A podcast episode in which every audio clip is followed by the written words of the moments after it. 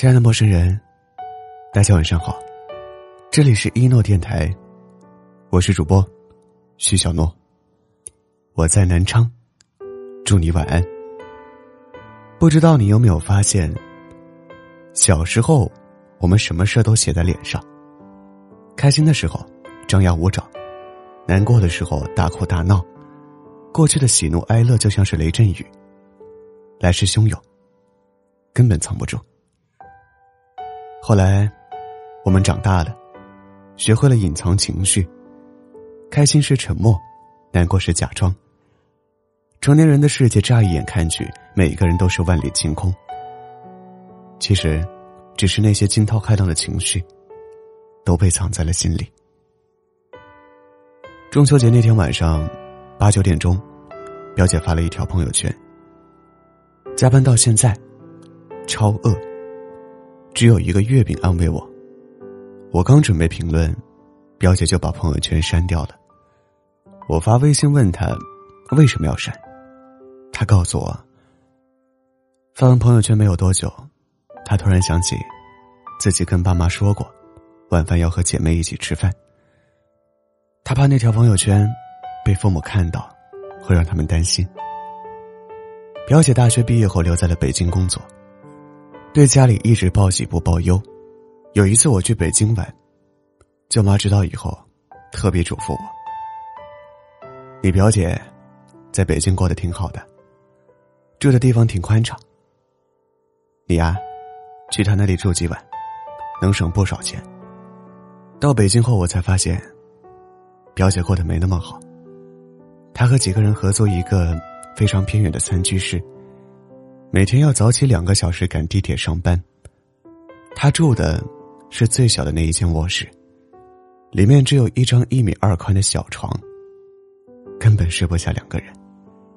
后来表姐请我吃饭，帮我订好了酒店，还特意叮嘱我，回家以后不要跟舅妈说实话，因为她怕家里人知道了会担心。有多少生活在外的成年人，习惯了自己吃很多苦。却对家人撒很多谎。有多少成年人的体面，是再苦再难，也要编出一点甜头，给父母尝尝；是再累再穷，也不会向父母开口抱怨。奇葩说里有一期辩题讨论的是，在外面过得不好，要不要告诉父母？节目里父说，父母对待我们的不开心。比我们自己要认真的多。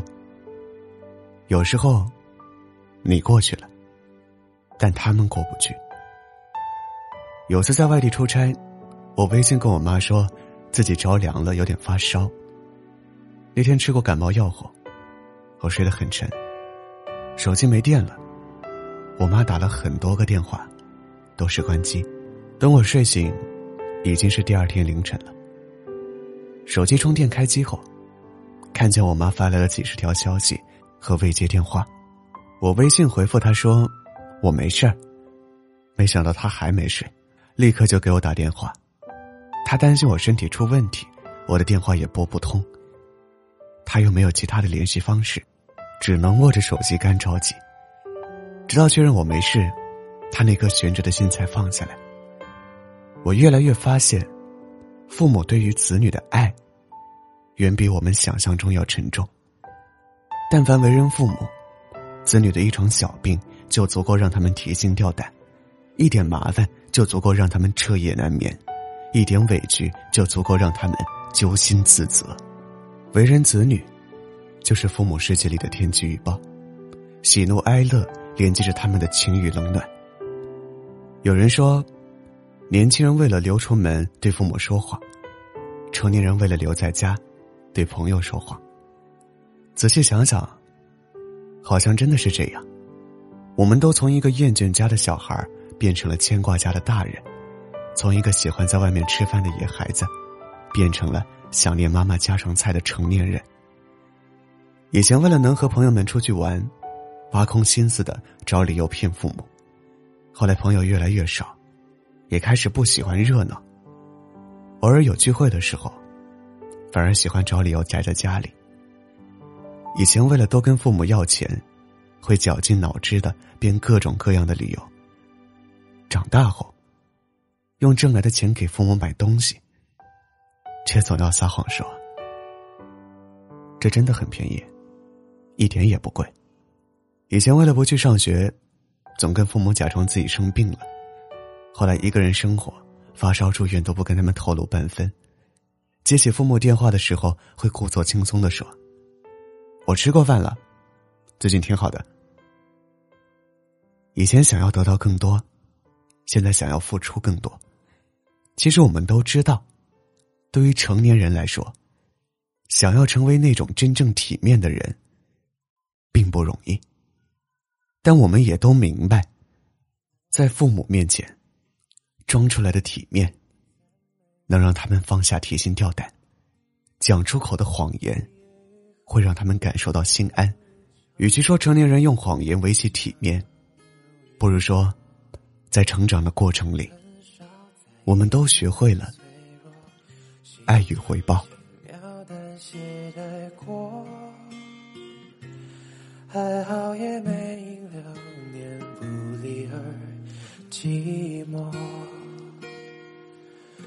在热闹的喧嚣中努力狂欢，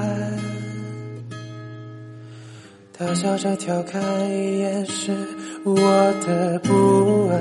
当人潮都散去，世界突然安静，才听见了我怅然若失的种情绪。当光阴都褪去。沉寂于眼里，才触摸到我怅然若失的种情绪，执迷不惧。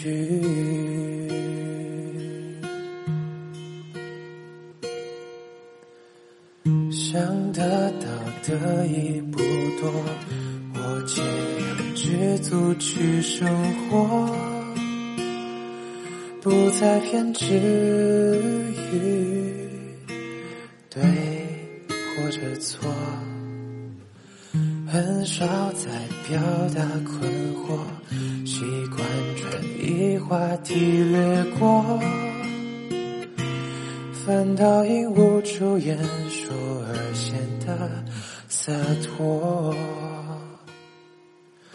我在热闹的喧嚣中努力狂欢，大笑着调侃一掩饰我的不安。当人潮都散去，世界突然安静，才听见了我怅然若失的种情